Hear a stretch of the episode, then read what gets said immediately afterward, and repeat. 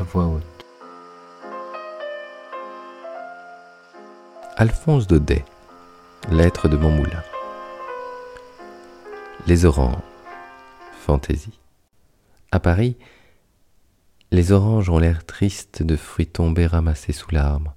À l'heure où elles vous arrivent, en plein hiver, pluvieux et froid, leur écorce éclatante, leur parfum exagéré, dans ces pays de saveur tranquille, leur donne un aspect étrange, un peu bohémien. Par les soirées brumeuses, elles longent tristement les trottoirs, entassées dans leurs petites charrettes ambulantes à la lueur sourde d'une lanterne en papier rouge. Un cri monotone et grêle les escorte, perdus dans le roulement des voitures, le fracas des omnibus. À deux sous la Valence Pour les trois quarts des Parisiens, ce fruit cueilli au loin, banal, dans sa rondeur, où l'arbre n'a rien laissé qu'une mince attache verte, tient de la sucrerie, de la confiserie. Le papier de soie qui l'entoure, les fêtes qui l'accompagnent, contribuent à cette impression. Aux approches de janvier surtout, les milliers d'oranges disséminés par les rues, toutes ces écorces traînant dans la boue de ruisseaux, font songer à quelque arbre de Noël gigantesque qui secourait sur Paris ses branches chargées de fruits factices. Pas un coin où on ne les rencontre, à la vitrine claire des étalages, choisis et parés, à la porte des prisons et des hospices parmi les paquets de biscuits, les tas de pommes, devant l'entrée des bals, des spectacles du dimanche, et leur parfum exquis se mêle à l'odeur du gaz, au bruit des crin-crins, à la poussière des banquettes du paradis. On en vient à oublier qu'il faut des orangers pour produire des oranges, car pendant que le fruit nous arrive directement du midi, à pleine caisse, l'arbre taillé, transformé, déguisé, de la serre chaude où il passe l'hiver, ne fait qu'une courte apparition au plein air des jardins publics. Pour bien connaître les orangers, il faut les avoir vus chez elles, aux îles Baléares, en Sardaigne, en Corse, en Algérie, dans l'air bleu doré, l'atmosphère tiède de la Méditerranée. Je me rappelle un petit bois d'oranger aux portes de Blida. C'est là qu'elles étaient belles. Dans le feuillage sombre, lustré, vernissé, les fruits avaient l'éclat de vert de couleur et doraient l'air environnant avec cette auréole de splendeur qui entoure les fleurs éclatantes. Ça et là, des éclaircies laissaient voir à travers les branches les remparts de la petite ville, le minaret d'une mosquée, le dôme d'un marabout, et au-dessus l'énorme masse de l'Atlas, verte à sa base, couronnée de neige comme d'une fourrure blanche, avec des moutonnements, un flou de flocons tombés. Une nuit, pendant que j'étais là, je ne sais pas quel phénomène ignoré depuis trente ans, cette zone de frimas et d'hiver se secoua sur la ville endormie, et Blida se réveilla transformé, poudré à blanc. Dans cet air algérien si léger, si pur, la neige semblait une poussière de nacre, elle avait des reflets de plumes de pan blanc. Le plus beau, c'était le bois d'oranger.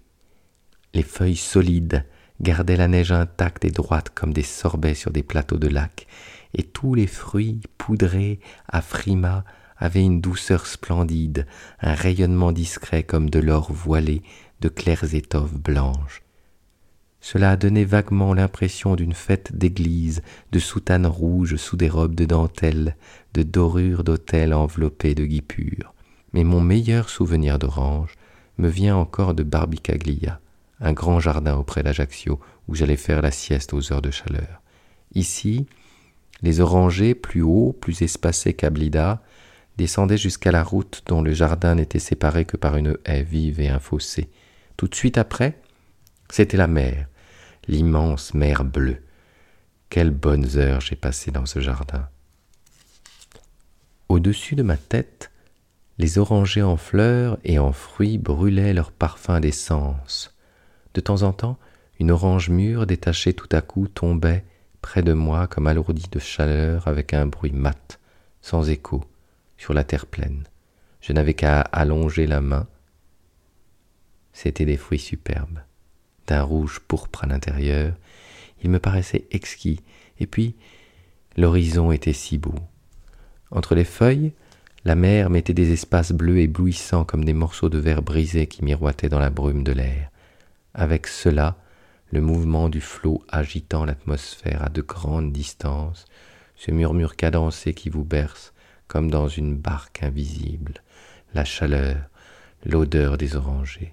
Ah, qu'on était bien pour dormir dans le jardin de Barbicaglia. Quelquefois, cependant, au meilleur moment de la sieste, des éclats de tambour me réveillaient en sursaut. C'étaient de malheureux tapins qui venaient s'exercer en bas sur la route. À travers le trou de la haie, j'apercevais le cuivre des tambours et les grands tabliers blancs sur les pantalons rouges, pour s'abriter un peu de la lumière aveuglante que la poussière de la route leur renvoyait impitoyablement, les pauvres diables venaient se mettre au pied du jardin, dans l'ombre courte de la haie, et ils tapaient, et ils avaient chaud. Alors, m'arrachant de force à mon hypnotisme, je m'amusais à leur jeter quelques-uns de ces beaux fruits d'or rouge qui pendaient près de ma main. Le tambour visé s'arrêtait. Il avait une minute d'hésitation, un regard circulaire pour voir d'où venait la superbe orange roulant devant lui dans le fossé, puis il la ramassait bien vite et mordait à pleines dents sans même enlever l'écorce. Je me souviens aussi que tout à côté de Barbicaglia, et séparé seulement par un petit mur bas, il y avait un jardinet assez bizarre que je dominais de la hauteur où je me trouvais. C'était un petit coin de terre bourgeoisement dessiné. Ses allées blondes de sable, bordées de buis très verts, les deux cyprès de sa porte d'entrée lui donnaient l'aspect d'une bastide marseillaise. Pas une ligne d'ombre. Au fond, un bâtiment de pierre blanche avec des jours de caveau au ras du sol. J'avais d'abord cru à une maison de campagne, mais en y regardant mieux, la croix qui la surmontait, une inscription que je voyais de loin creusée dans la pierre, sans en distinguer le texte, me firent reconnaître un tombeau de famille corse. Tout autour d'Ajaccio, il y a beaucoup de ces petites chapelles mortuaires dressées au milieu de jardins à elles seules. La famille y vient, le dimanche, rendre visite à ses morts. Ainsi comprise, la mort est moins lugubre que dans la confusion des cimetières. Des pas amis troublent seuls le silence. De ma place, je voyais un bon vieux trottiner tranquillement par les allées.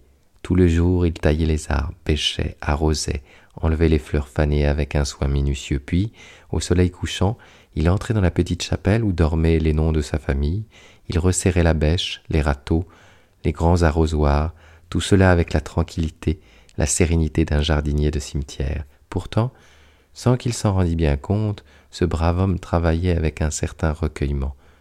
Tous les bruits amortis et la porte du caveau refermée chaque fois discrètement, comme s'il eût craint de réveiller quelqu'un. Dans le grand silence, radieux, l'entretien de ce petit jardin ne troublait pas un oiseau, et son voisinage n'avait rien d'attristant. Seulement la mer en paraissait plus immense, le ciel plus haut, et cette sieste sans fin mettait tout autour d'elle, parmi la nature troublante, accablante à force de vie, le sentiment de l'éternel repos.